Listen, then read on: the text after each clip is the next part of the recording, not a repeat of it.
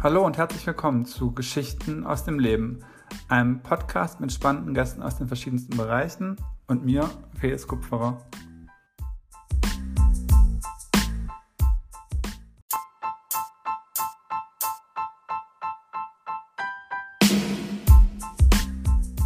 In dieser Folge dreht sich alles um Design und Kultur. Zwei Aspekte, die mein Gast Erdem sehr gut beschreiben und erklären kann, seit seinem Studium und jetzt auch in, seiner, in seinem Beruf im Bereich UX-Design. Und er hat zwei verschiedene kulturelle Hintergründe. Und auch Design kennt natürlich verschiedene kulturelle Aspekte und Einflüsse. Wir reden darüber, wir reden über Frankfurt, wie wir uns beide kennengelernt haben und haben, wie in den vorherigen Folgen auch, einfach wieder ein nettes Gespräch unter Freunden und Freundinnen, bei denen ihr uns gerne zuhören könnt.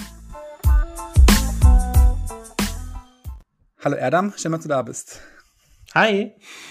Ich steige bei dem Podcast meistens erstmal mit einer Frage ein, die so ein bisschen aus der Reihe der sonstigen Fragen fällt. Für dich habe ich mir eine ausgesucht, die daher rührt, dass wir uns ja aus Frankfurt kennen. Heißt, ich bin auch schon großer Frankfurt-Fan. Ich bin schon überzeugt davon, aber wenn du jetzt Leuten, die Frankfurt nicht kennen, bis jetzt ähm, den perfekten Tag in Frankfurt beschreiben müsstest, was kann man in Frankfurt alles Schönes machen in 24 Stunden? Einiges, auf jeden Fall. Ähm, ich habe viele schöne Tage in Frankfurt gehabt. Ein gemeinsamer Nenner, der alle schönen Tage verbindet, ist so ein bisschen der Main. Also der Main zieht gerade im Sommer einfach total an. Ähm, deswegen ist es auch einfach das Mainufer immer auch so voll mit, mit jungen Leuten, die dann da sitzen und ähm, äh, entweder auf der Südseite dann die Skyline bewundern oder ähm, auf der Nordseite halt joggen gehen und laufen. Und äh, das ist natürlich jetzt irgendwie aus der Mitte des Tages gegriffen. Ein guter Tag fängt tatsächlich mit einem späten Frühstück für mich an. Und da gibt es einige gute Cafés hier. So mittags vielleicht dann am Main. Feiern gehen hier ist auch cool, mag ich auch. Ich liebe das Atelier Frankfurt, das jetzt leider nicht mehr die, das Kabinett der Kuriositäten veranstaltet.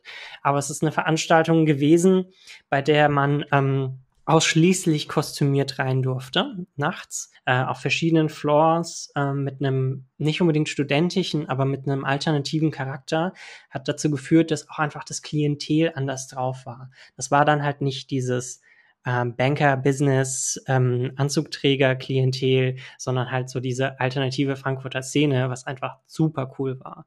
Und ich finde gerade den Punkt, den du am Ende gemacht hast mit den Bankern, die man da nicht antrifft, das ist ja immer dieses Klischee von Frankfurt. Und klar, da hast du auch die Skyline mit den ganzen Wolkenkratzern, wo die ganzen Banken sitzen. Und ja, hast du auch diese Leute dort.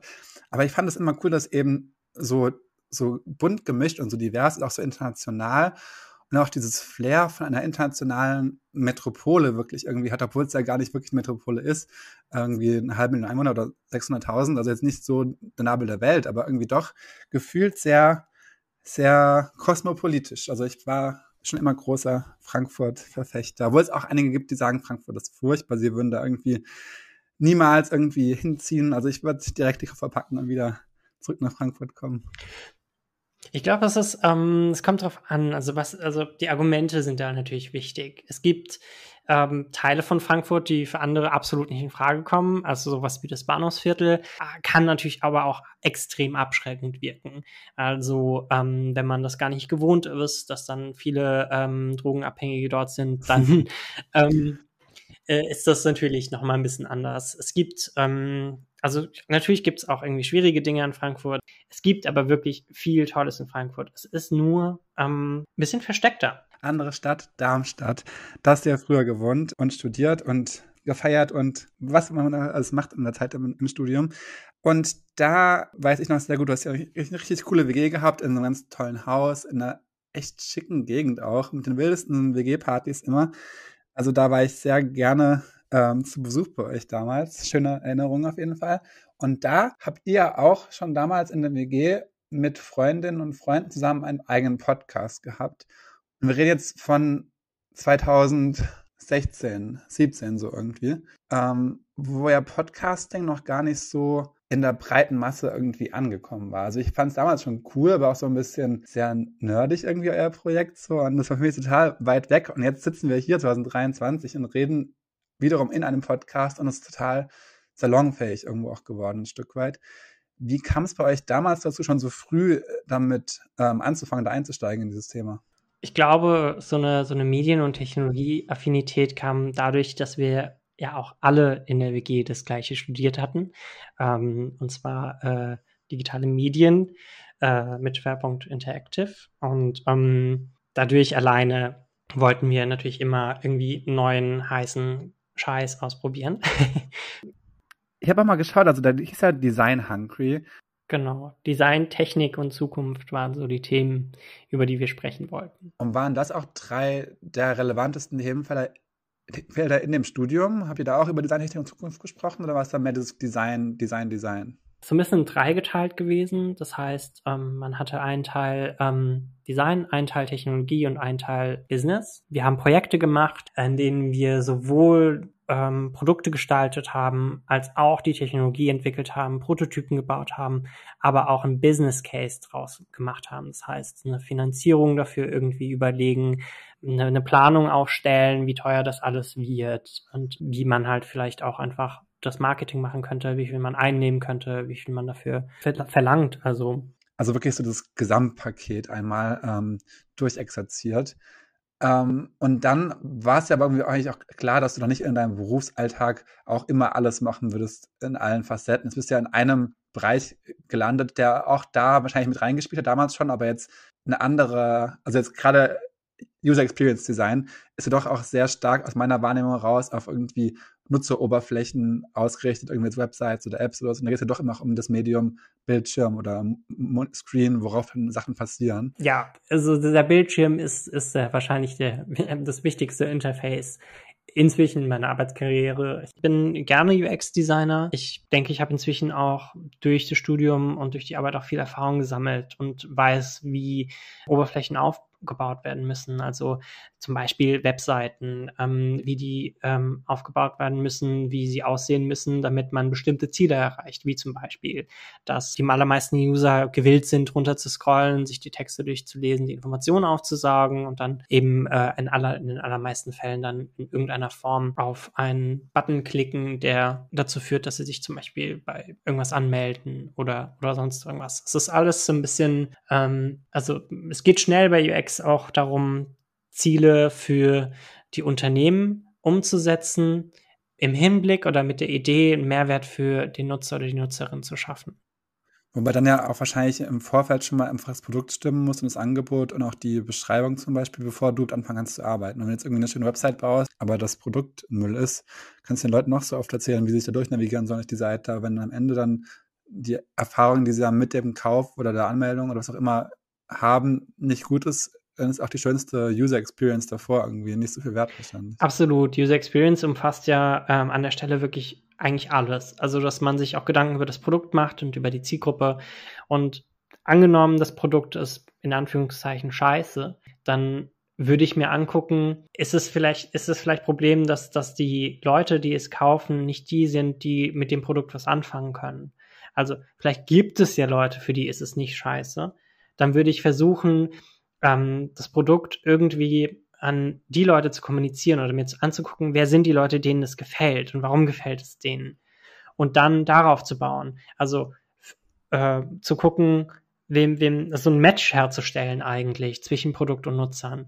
Weißt du ja auch, ähm, also ich bin jetzt gar nicht so tief im Thema drin, aber es gibt ja in diesem UX, gibt ja ähm, Design, aber auch Research. Also irgendwie, es gibt ja Leute, die quasi erstmal erforschen und irgendwie Gespräche führen mit NutzerInnen, um rauszufinden, was sie überhaupt genau erwarten. Mhm. Und dann geht dieser, diese Forschung wird dann quasi übergeben an dich zum Beispiel und du baust darauf basierend irgendwelche Oberflächen oder wie funktioniert das? Mm, in meinem Fall schon, größtenteils. Aber als UX-Designer kannst du auch im Research arbeiten. Ich finde es einfach schön, wenn dann da so auch verschiedene Disziplinen zusammenkommen. Also es wäre erstmal Marktforschung, ganz allgemein gesagt, fast schon. Und dann auch so ein bisschen Soziologie, vielleicht zu schauen, wie die Menschen auch irgendwie ticken. Und da gibt es auch dann Parallelen zu meinem vorherigen Beruf. Also ich war ja in der Werbung, in der strategischen Planung. Und auch da haben wir Fokusgruppen durchgeführt, Interviews geführt. Mhm. Und ich hatte auch damals so ein bisschen mit dem Gedanken gespielt, ob auch UX-Research für mich irgendwie interessant sein könnte, weil da du ja wirklich so tief den Menschen verstehen musst, um auch irgendwie zu erkennen, wo es gerade hakt, um dann eben zusammen mit den Designern auch Lösungen zu erarbeiten. Also ich fand das total faszinierendes Themenfeld. Hat dann irgendwie auch für mich gemerkt, okay, ja, aber ich, wenn dann nicht so das Endprodukt irgendwie so jetzt wie eine App aussieht, eine Website, dann doch irgendwie zu, also für mich persönlich zu banal, zu langweilig irgendwie, weil es halt doch irgendwie so nur eine Oberfläche ist, wo man dann so runterscrollt und irgendwie einen Klick macht. Ob jetzt irgendwie auf den blauen oder den roten Button klickt, ist mir dann auch egal. Also jetzt gemein gesagt, vielleicht bist du auch total, dass er verbrennt, das weiß ich nicht, aber mir war das immer so ein bisschen zu wenig was ich dann wirklich machen wollte im Endeffekt. Nee, kann ich absolut verstehen. Wir hatten das damals schon im Studium. Keiner von uns wollte irgendwie Apps machen, weil wir gesagt haben, oh ja, hm, Apps. Und gut, werden wir wahrscheinlich auch in Zukunft machen oder Web. Ähm, ja, also man kann das schon durchaus machen, aber es wiederholt sich oft viel inzwischen. Also allermeisten gehen das Risiko nicht ein, um etwas ganz Neues zu schaffen, um etwas ganz äh, ja eigenständiges Neues zu entwickeln. Also auch so Trends wiederholen sich, wenn man sich so die UX-Trends für 2023 anschaut, dann ähm, sind es irgendwie alles Dinge, die man irgendwie auch schon gesehen hat. Ja, das ist ja immer so, auch in der Mode oder generell im Design, da sind Sachen, die kommen dann wieder, vielleicht ein bisschen anders abgewandelt, aber jetzt gerade aktuell laufen ja irgendwie alle wieder so rum wie in den 90er Jahren zum Beispiel. Und klar, es ist nicht genau das, was damals war, sondern irgendwie so ein bisschen die neue Interpretation davon, aber die Basis doch die gleiche irgendwo. Und es wird immer wieder solche Themen kommen, die ja neu aufkommen. Dann ist man wieder Flat Design, dann ist es wieder doch irgendwie mit 3D, dann ist es irgendwie mit Schatten, mal ohne Schatten, keine Ahnung was. Aber das ist immer so, okay, jetzt gerade wieder irgendwas anderes ganz angesagt, dann macht man es heute mal so, morgen so, dann kommen wieder, mit, also auch bei Schriften zum Beispiel, irgendwie jetzt gesehen, ich habe letztens, dass irgendwie alle Luxusmarken auf serifenlose Schriften gegangen sind und alle Logos gleich aussahen. Burberry, äh, Saint Laurent, wie sie alle heißen, am Ende sehen wirklich alle jetzt eins zu eins gleich aus. Und jetzt rudern sie wieder zurück und sagen, ja, okay, so wollen wir auch nicht. Wir wollen nicht aussehen wie Balenciaga und die anderen fünf Marken. Und deswegen fangen jetzt wieder an, doch wieder Serifen reinzuhauen, irgendwie auch die Logos wieder zu machen, wie sie früher waren. Also ich habe das immer so hin und her. Irgendwie. Auf jeden Fall. Ich glaube, du hast da den Nagel auf den Kopf getroffen. Ähm, also es, es ist auch etwas, was ich festgestellt habe. Es ist, es wird mehr zur Mode. Umso mehr die Technik, also umso weniger es Paradigmenwechsel in der Technologie gibt oder umso langsamer das ist, desto eher wiederholen sich Sachen einfach nur noch. Das, das, das Hauptsache es ist nicht mehr das Alte, weil so funktioniert Mode ja letzten Endes auch. Es ist eine ständige, konstanter Wechsel. Wenn es das nicht wäre, wäre es kein lukratives Business. Und es sind einfach auch dann viele Trends im Design, die auch international funktionieren. Ich habe vorhin schon gesagt, ich war in der Werbung und das ist schon so, dass du schon schauen musst, auch was, wie tickt der Markt und was denken die Deutschen zu bestimmten Themen und wie musst du in der Werbung kommunizieren, damit sie auch verstehen, was du ihnen sagen willst und am besten auch das kaufen, was du ihnen verkaufen willst. Und wenn du dann irgendwie aus den USA einen Spot hast und einfach nur den Text übersetzt, mhm. wird es in den meisten Fällen nicht funktionieren, weil der Humor ein anderer ist, weil einfach auch der ganze Kontext ein anderer ist, gesellschaftlich. So schön es irgendwie klingt, dass du einfach eine Kampagne machst und die weltweit ausrollst, so wenig klappt das in der Realität. Äh, wie ist es im Design gerade auch im UX-Design? Gibt es da auch irgendwie ein spezielle Nutzeroberflächen für den deutschen Markt zum Beispiel, die irgendwo anders ganz anders aussehen oder ist es da schon mehr so universell gleich? Also ich würde sagen, mh, Unterscheidungen gibt es ein bisschen gröber. Also es ist nicht unbedingt für den deutschen Markt, wobei hab, ja, also so, ich glaube, so der Westen hat so eine bestimmte Art, ähm, mit, mit Medien, also mit solchen Medien umzugehen, mit, äh, mit, mit Webmedien oder mit digitalen Medien, einfach auch aufgrund dessen, wie unsere Sprache funktioniert. Das heißt, ähm, westliche Länder haben ähm, eine Sprache, eine Schrift, die von links nach rechts gelesen wird und von oben nach unten, was ja schon irgendwie ein eingebranntes Muster äh, ist, dass man irgendwie oben links anfängt und dann halt sich so diagonal, also so, so zickzackartig eigentlich immer weiter runterliest. Das ist so etwas, wo ich sagen würde, das ist, das ist sehr westlich vielleicht. Hat einfach mit der Sprache zu tun, wie wir aufgewachsen sind, wie wir gelernt haben, mit, mit Informationen umzugehen. Wenn ähm, ich über etwas sehr Deutsches im UX sprechen würde, was wirklich sehr deutsch ist, äh, sind Siegel. TÜV Sachsen geprüft oder ähm, Stiftung Warentest. Das, diese das ist etwas, was ich, also wo ich, wo ich sage, das ist sehr, sehr deutsch. Das ist unglaublich deutsch. Und ich glaube, das findest du in vielen anderen Märkten gar nicht. Also so eine, so eine amerikanische Seite, so ein, mit Apple würde sich niemals damit rühmen, dass es irgendwie die Wertung 1,8 bekommen hat von Stiftung Warentest. Ähm, aber eine, eine deutsche Seite macht es schon eher. Es finde ich auch so ein bisschen vielleicht es ist auch generell deutsch, dieses sehr gründliche deutsche Handwerkskunst und Made in Germany ist ja auch so ein Gütesiegel international. Das ist schon was, was an Deutschland irgendwie wichtig ist, auch zu wissen, dass sie was, was Gescheites bekommen, so ungefähr. Ähm, und auch dieses sehr gründliche und auch, dass man lange recherchiert, um irgendwie wirklich sicher zu sein, dass man das Perfekte gefunden hat und so. Aber das, ja, das bin auch ich. Also das kann ich auch sehr nachvollziehen. So bin ich ja auch. Ich, brauch, ich will auch das Perfekte finden. Genau das Richtige. Ich lese mir tausende Tests durch. Da bin ich auch sehr deutsch. Ich finde auch generell, man merkt es dann schon, man kann ja nicht, also man wächst ja irgendwo auf in einem gewissen Kontext, in einem gewissen Kulturkreis und man wird ja automatisch irgendwie auch davon Aspekte aufgreifen. Ich finde auch, also ich will nicht sagen, ich bin deutsche Kartoffel durch und durch, nicht in allen Belangen vielleicht irgendwie, aber doch, wenn ich im Ausland bin, dann irgendwie schon immer so dieses, ich bin immer pünktlich und will auch als andere pünktlich kommen, was meistens nicht klappt, gerade in, so, in bestimmten Ländern dieser Welt. Und auch dieses sehr direkte Sagen, was man denkt und dann Leuten damit vor den Kopf stoßen, was anderswo halt anders gehandhabt wird.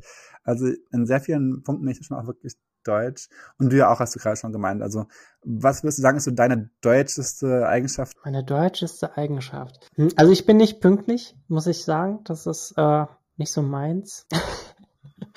ich trage Adiletten mit weißen Socken. Nein, Adam, du bist nicht. ich stehe ein bisschen drauf. Es ist, es ist, ich weiß auch nicht. Vielleicht das, vielleicht wirklich das. Es ist irgendwie, es ist so absurd, dass ich es gerne mag. Ich weiß, ich weiß, wie albern es aussieht. Ich weiß, wie, was für ein Klischee das ist. Aber vielleicht mag ich es auch gerade deswegen. Am besten noch so irgendwie so ein ähm, Hawaii-Hemd und dann die Kamera über die Blaue zu hängen und dann so Shorts mit schönhaarigen Beinen, mit Strohhut, was auch immer, dann bist du der deutsche Tourist im Urlaub. Oh ja, doch. Muss auch mal sein. Ich find's großartig. Ich find's auch lustig. Ich, ich weiß nicht, ich bin, ja, Nee, ich, ich bin, bin da, glaube ich, im, im Allmann-Modus. Das mag ich einfach. Ja, hast ja vorhin schon so ein bisschen gesagt, du hast ja, bist jetzt in Frankfurt, hast vorher in Darmstadt gewohnt, kommst ja auch aus der Ecke so, ähm, was vielleicht die meisten nicht kennen werden, aber das ist auch da so äh, Nähe Darmstadt, Nähe Frankfurt. Ähm, und du hast auch so ein bisschen diesen hessischen Einschlag an manchen Stellen. Also gerade so, ja, aber gerade, das will ich auch mal hab ich lernen müssen. Ich kann es auch teilweise nicht so richtig. Ich bin zwar kein Hesse, aber auch in der Pfalz ist es ein Problem. Aber dieses, ähm, also ich mit einem CH am Ende und mit SCH am Ende. Ah, das sind die ja. Kirche und Kirche. Ja, ja. Das schon sehr gerne vermixt und das machst du auch an manchen Stellen, aber. ja, aber das, ja, ja, ja, doch. Das ist irgendwie auch sympathisch. Also ich mag so Dialekte und Akzente auch. Also, ich bin da mal ein großer Fan von. Aber, worauf ich eigentlich hinaus will, wenn ich jetzt fragen würde, woher kommst du, würdest du dann auch sagen, aus Bensheim? Mhm. Weil ich finde immer so ein bisschen, jetzt, wenn man den Namen schon liest, am Anfang, wenn die Folge anfang, anmacht, sieht man Erdem. Und dann würden manchmal viele irgendwie sagen, ja, aber woher kommst du denn wirklich? Weil Erdem ist jetzt ja kein deutscher Name. Also bist du wirklich deutsch so? Ähm, und ich finde es irgendwie auch, hatte schon einen Fall gehabt, da ich einmal einen gefragt habe, ja, woher kommst du denn? Also es war klar, er kommt aus Deutschland, er konnte so gut Deutsch, das war jetzt definitiv Muttersprachler seit Geburt an. Ich wollte nicht wissen, woher seine Eltern irgendwann mal kamen oder seine Vorfahren. Ich wollte wissen, woher aus Deutschland kommt er. Aber er dachte dann schon automatisch, ich wollte jetzt wissen, dass seine Vorfahren aus dem Iran kamen. Hm. Hat dann so versucht zu rechtfertigen, bevor ich überhaupt gefragt habe, was ich eigentlich fragen wollte. Dann kam raus, ah, aus Karlsruhe kommt er. Ähm, mhm. Aber er dachte schon, dass ich ihn fragen will, woher seine Wurzeln sind. Und das ist, glaube ich, auch so ein bisschen das Thema, dass es viele schon so gelernt haben, weil die Frage anscheinend wirklich sehr oft gestellt wird oder auch unterschwellig immer durchklingt. Und das ist ja nicht fair, weil du bist in Deutschland geboren, du bist deutsch, aber klar hast du irgendwo auch diese türkischen Wurzeln. Aber es ist ja dir überlassen zu sagen, ob du jetzt deutsch oder türkisch bist. Ja, ähm, ich, ich verstehe die Problematik auf jeden Fall, weil es einen so ein bisschen, ich glaube, dass, dass, dass der Person, von der du gerade sprichst, ist es wahrscheinlich schon häufiger passiert, dass sie dann nachgefragt wurde, woher kommst du dann wirklich? Und ähm, das führt dann eben so ein bisschen dazu, dass es negiert wird. Also Karlsruhe, ne, das ist dann das ist ja nicht das, wo du herkommst, sondern das, was wo du wirklich herkommst, ist dann also, ne, also allein, allein sprachlich. Das eine ist nicht wirklich, dass das Karlsruhe kommt, ist nicht echt. Ähm, ist irgendwie komisch. Und ich glaube, wenn man das irgendwie viel erlebt, dann, dann ist man sich sehr, dann ist man einfach super unsicher. Ich glaube, dann kannst du nicht irgendwie mit einer gewissen Souveränität auf diese Frage antworten. Ich hatte das Glück, dass ich das nicht so häufig gefragt wurde. Ich frage mich, warum. Ähm, mir ist das schon häufiger durch den Kopf gegangen. Also ich denke, gut, anhand der Sprache wird man es jetzt nicht erkennen. Ähm, aber ich meine, ich habe einen Bart und ähm, sehe jetzt nicht aus wie, ähm, äh, wie, wie, wie sagt man in Neudeutsch, äh, Biodeutscher. Äh, ähm, ja, aber wurde das tatsächlich nicht so häufig gefragt. Und wenn ich gefragt werde, dann sage ich Bensheim, weil ich da einfach geboren bin und ähm, aufgewachsen bin. Also ich habe nicht die allergrößte ähm, Verbindung zu Bensheim, aber an die Region generell. Ich liebe die Bergstraße. Frankfurt war für mich immer so eine so eine so eine Bastion aus der Kleinstadt heraus. Ähm, das heißt auch als junger schwuler Teenager ähm, war es irgendwie eine Möglichkeit, sag mal, die Freiheit der Großstadt eben da zu genießen. Äh, Darmstadt das ist die Stadt, in der ich studiert habe. Es ist irgendwie für mich auf jeden Fall Heimat. Und daher würde ich nicht sagen, dass, dass ich die Türkei als Heimat empfinde. Die Eltern, aus der meine, also die Stadt, nicht die Eltern, aus der meine Stadt kommen, sondern die Stadt, aus der meine Eltern kommen, so rum, ähm, ist Izmir. Und ähm, mit der assoziiere ich auch viele positive Erinnerungen. Es ist vielleicht, also es ist definitiv von, von allen Orten in der Türkei der Ort oder die Stadt, die ich mit am verbundensten fühle, sage ich jetzt mal.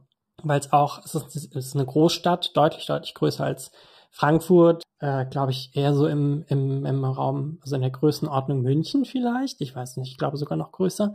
Ähm, das heißt eben auch Großstadt und urban und viele offene Menschen. Du bist in Deutschland geboren, aufgewachsen, aber trotzdem hast du ja durch deine Eltern dann irgendwie auch deren Kultur, also die türkische Kultur, wenn ich einfach im Alltag zu Hause vermittelt bekommen. Irgendwie so die, das Essen und vielleicht auch irgendwie Traditionen, dass dann kein Weihnachten gefeiert wurde, weiß ich nicht, aber mhm. einfach andere Feiertage vielleicht wichtiger waren. Und all diese Aspekte die da mit reinspielen, wirst du ja wahrscheinlich als Kind dann schon irgendwo auch klar in Deutschland gelebt haben, aber trotzdem zu Hause in so einem anderen Umfeld ein Stück weit dich bewegt haben, oder? Als du die Frage gestellt hast, habe ich, äh, so bin ich ein bisschen auf Memory Lane verschwunden, weil ich halt auch so überlegt habe, stimmt, ja, Weihnachten haben wir zum Beispiel nicht gefeiert und ich habe auch überlegt, welche, welche Kult, also wie sich die Kultur eigentlich in meiner Kindheit gezeigt hat. Ähm, Essen und Sprache sind, glaube ich, so die wichtigsten Aspekte.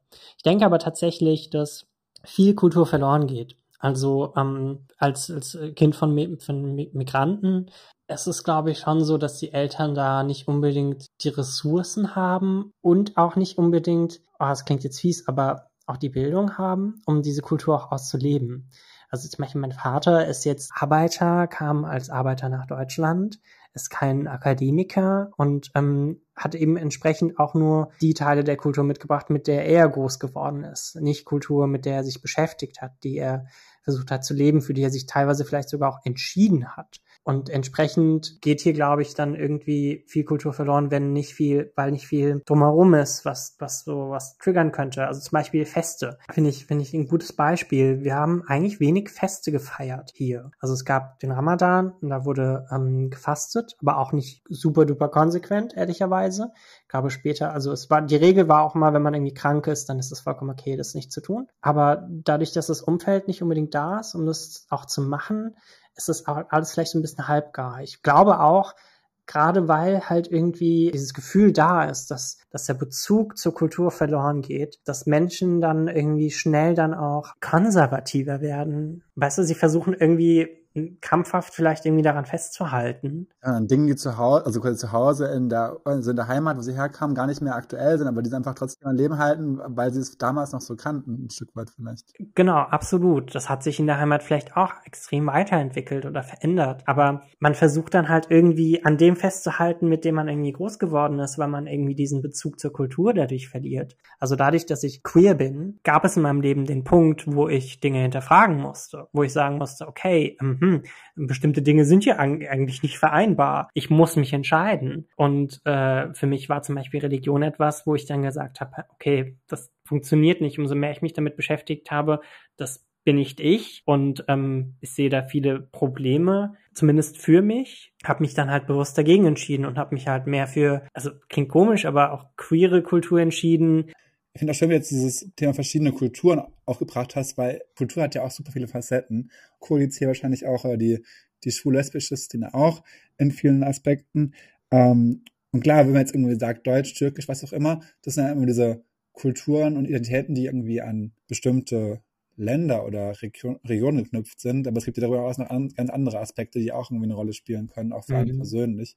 Trotzdem, ich glaube, wo es wirklich am größten zu Problemen kommen kann im Alltag, wenn man es auch auf dem Thema Rassismus widerspricht, was wir vorhin schon so angerissen haben, ist eben dieses kulturelle Unterschied im Sinne von Migrationshintergrund, dass man darauf basierend irgendwie auch benachteiligt wird, dass Leute auch irgendwie ihre Namen verfluchen, weil sie direkt schon irgendwie bei Bewerbungen rausfliegen, nur weil ihr Nachname jetzt irgendwie nicht deutsch klingt oder sowas zum Beispiel.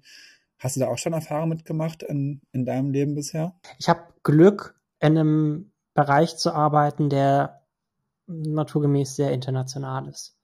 Also äh, im digitalen Raum, also in, zum, zum, Thema digital ähm, zu arbeiten, führt dazu, dass man viel mit Menschen aus unterschiedlichsten Hintergründen zusammenarbeitet.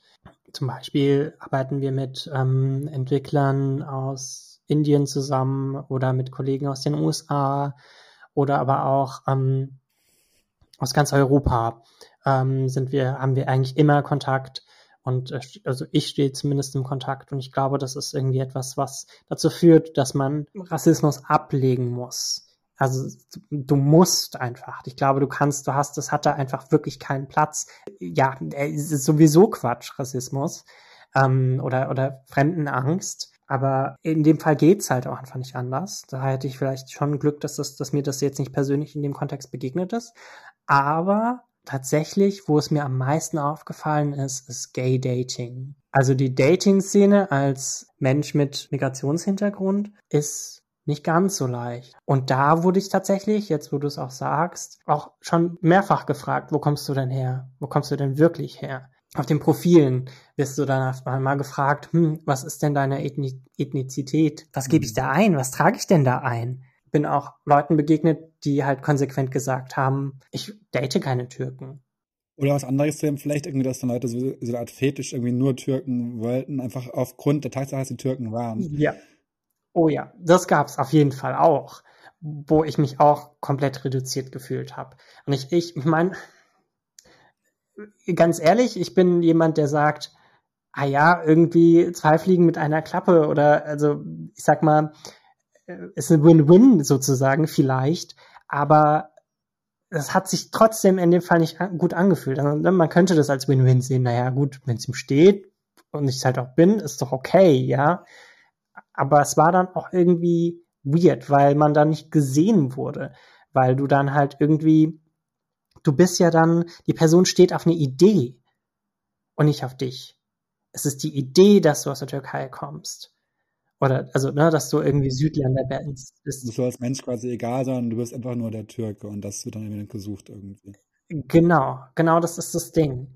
Aber gibt es irgendwelche türkischen Dinge, also Dinge einer türkischen Kultur, die du so schön findest, dass du dir auch in Deutschland mehr wünschen würdest und die es hier einfach in der Form nicht gibt, die nicht so gelebt werden? Gastfreundlichkeit, klingt aber irgendwie nicht präzise genug. Es ist so ein bisschen höfliches Theater, nenne ich es jetzt mal. Im Sinne von, du wirst dreimal gefragt, ob du auch äh, wirklich nichts essen willst, zum Beispiel. Es ist so ein bisschen umständlich oder unnötig eigentlich, aber ich habe das Gefühl, gerade wenn man irgendwie unsicher ist ähm, bei, bei anderen Leuten und die dadurch dann eben wirklich zeigen, hey, du kannst wirklich sagen, dass du gerade irgendwas trinken, zu trinken willst oder so. Du musst jetzt nicht aus Höflichkeit Nein sagen.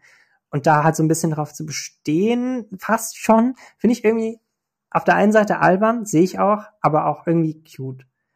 Dieses Fürsorgliche und irgendwie auch allen Leuten quasi es einfach machen und niemandem vor den Kopf stoßen, auch vielleicht ein Stück weit. Das ist eine schöne Eigenschaft, wo die Deutschen vielleicht eher so auch da wir sehr direkt sind, auch erwarten, dass anderes auch sind. Und wenn sie halt dann nichts trinken wollen, sollen sie halt sagen, sie wollen nichts trinken, so ungefähr. Das ist auch okay.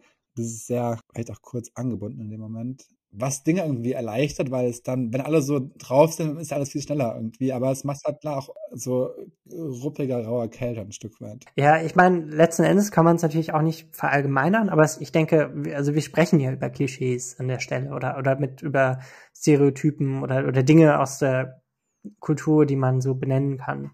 Und wenn es, ähm, also äh, insofern das halt passt oder anwendbar ist, würde ich das schon so sehen, dass, mhm. dass das vielleicht im Deutschen ein bisschen effizienter ist.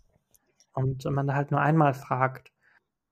Okay, jetzt haben wir jetzt so ein Gespür bekommen über, also ich hatte das ja vorher schon, aber die Zuhörer jetzt hoffentlich auch ein Gespür bekommen über Erdem als als netten Typen aus Frankfurt, der im Design tätig ist und türkische Wurzeln hat.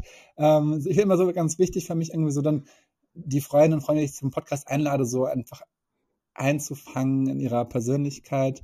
Ich glaube, ich habe jetzt von dir so ein gutes ähm, Gespür bekommen. Und am Ende aller Folgen bisher habe ich drei Fragen gestellt, die ich jetzt schon selbst merke, dass sie es eben noch abnutzen, weil die Leute doch auch ähnliche Dinge antworten. Aber ich mache es trotzdem weiter. Die erste dieser drei Abschlussfragen. Worauf bist du besonders stolz? Dass ich vor vier Jahren eine Therapie angefangen habe. Ich glaube, das ist nicht so leicht. Also, was ich glaube, ich weiß, das ist nicht so leicht. Das war für mich nicht leicht. Es ist für andere nicht so leicht, irgendwie zum Punkt im Leben zu kommen, wo man sagt, ich muss mich selbst besser verstehen. Ich muss hinbekommen, also ich entscheide mich dazu, ein glücklicheres Leben zu führen und brauche dafür Hilfe. Und da jemanden zu suchen, dann wirklich daran zu arbeiten, wie das eigene Gehirn letzten Endes funktioniert. Also wie man Entscheidungen trifft, basierend auf welchen vorausgehenden Lebenserfahrungen man welche Entscheidungen trifft, das alles mal aufzuarbeiten das ist harte Arbeit. Das ist etwas, wo ich glaube ich sehr stolz bin, dass ich das gemacht habe, wo ich extrem glücklich darüber bin, dass ich es gemacht habe. Also dieses Stigma, was damit auch in Deutschland viel verbunden ist, wird immer gesellschaftsfähiger irgendwie. Und in Amerika ist es jetzt manchmal schon total normal, dass irgendwie alle zu Therapeuten gehen. Also jeder Mensch kann an sich arbeiten, bestimmt. Es gibt immer Dinge, die man irgendwie besprechen und aufarbeiten kann. Aber es tun einfach nicht so viele Menschen. Es ist dann nicht immer einfach, überhaupt einen Platz zu bekommen, wahrscheinlich. Also das ist schon auch ein langer Weg dahin. Aber schön, dass du da den für dich gegangen bist und auch sagst, es war, war erfolgreich quasi. ähm, nächste Frage. Worauf könntest du nicht verzichten? Ich, ich brauche so vieles im Leben. ich meine, von den Klassikern, äh, sage ich jetzt mal, äh, also die, die Familie, Freunde, all das, selbstverständlich. Am aller, allerwichtigsten. Aber ich bin auch sehr viel mehr basic auf einer anderen Ebene. Ich würde, würde niemals ähm, auf Süßigkeiten verzichten wollen, auf gutes Essen, auf die Möglichkeit, in der Stadt feiern zu gehen, ohne irgendwie mir überlegen zu müssen, wie komme ich nach Hause, wer fährt das Auto, also so halt in der Stadt leben, meine ich damit. Aber auf der anderen Seite vielleicht auch irgendwie wir wohnen hier relativ nah am Wasserschutzgebiet. Das heißt, da irgendwie innerhalb von zehn Minuten hingelaufen zu sein, darauf will ich auch nicht verzichten. Ich bin schon, ich bin schon sehr Marie Antoinette. Ich will eigentlich ganz viele Dinge und will eigentlich auch nicht darauf verzichten. Es ist vielleicht, äh, vielleicht auch in deinem Interesse, Felix, dass ich vielleicht nicht unbedingt die klassische ähm, ähm, Antwort gebe mit äh, mein, mein Partner, meine Kinder, Du hast ja auch gesagt, also Freunde, Familie hast du ja schon genannt. Ich finde, das ist irgendwie schon ein wichtiger Faktor, aber klar, das ist bei jedem irgendwie so. Aber das ist ja eines der Grundbedürfnisse der Menschheit, irgendwie Bindung, soziale ähm, Kontakte. Also das kann man nicht irgendwie, also ohne kannst du ja nicht überleben. Also im Endeffekt brauchst du das einfach, um am Leben zu bleiben.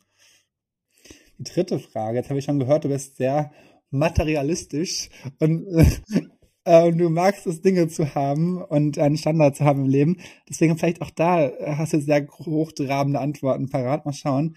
Was wünschst du dir im Leben noch? Ich glaube, innerhalb der Therapie habe ich gelernt, äh, meine Wünsche in den Griff zu kriegen. Mein Glück nicht davon abhängig zu machen, ob bestimmte Wünsche in Erfüllung gehen oder nicht. Daher finde ich die Frage relativ schwierig.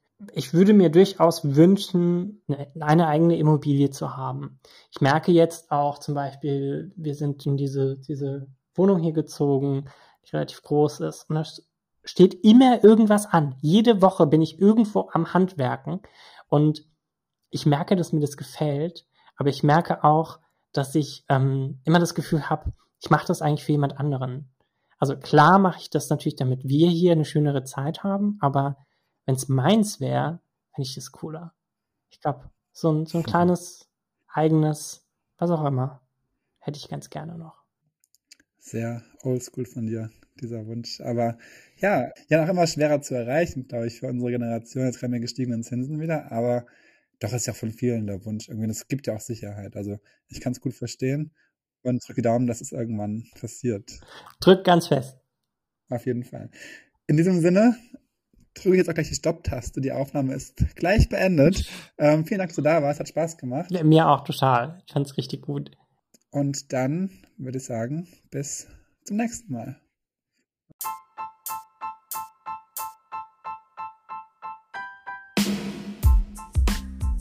So, das war's schon wieder. Vielen Dank fürs Einschalten. Ich hoffe, ihr hattet auch mit dieser Folge eine gute Zeit und konntet aus unserem Gespräch was für euch selbst mitnehmen. Wenn ihr weitere Lebensgeschichten hören wollt, dann klickt euch gerne durch die bisherigen Folgen. Die nächste kommt bestimmt demnächst. Und bis dahin könnt ihr auch auf Instagram meinem Kanal folgen mit Hintergründen über die einzelnen Gäste unter Geschichten aus dem Leben.podcast. Bis dahin, liebe Grüße und macht's gut.